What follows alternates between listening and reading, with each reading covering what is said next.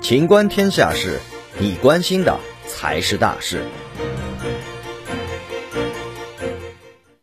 广州受疫情影响，中考延期至七月。广州市教育局副局长谷中鹏表示，高考刚刚过去，如何做好平安中考是全市各界共同关心的问题，也是党委政府要承担的责任使命。二零二一年，我市有四百九十一所初中学校的学生报名参加中考，共有中考考生九万零五百四十四人。其中社会考生一千八百九十八人，各类考务人员约一点二五万人，计划编排考点一百五十六个。无论是涉及的学校数、考点数，还是考生数、考务人员数，都远超刚刚过去的高考。根据疫情防控要求，为减少人员交叉流动，避免聚集性活动，确保广大师生生命安全和身体健康，经过慎重研究和组织包括疾控专家在内的各方专家评估论证。我市决定将原定于六月二十号至二十二号举行的二零二一年中考延期到七月进行。延期后的具体考试时间，我们将根据疫情形势综合研判，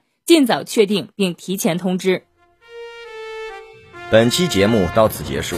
欢迎继续收听《秦观天下事》。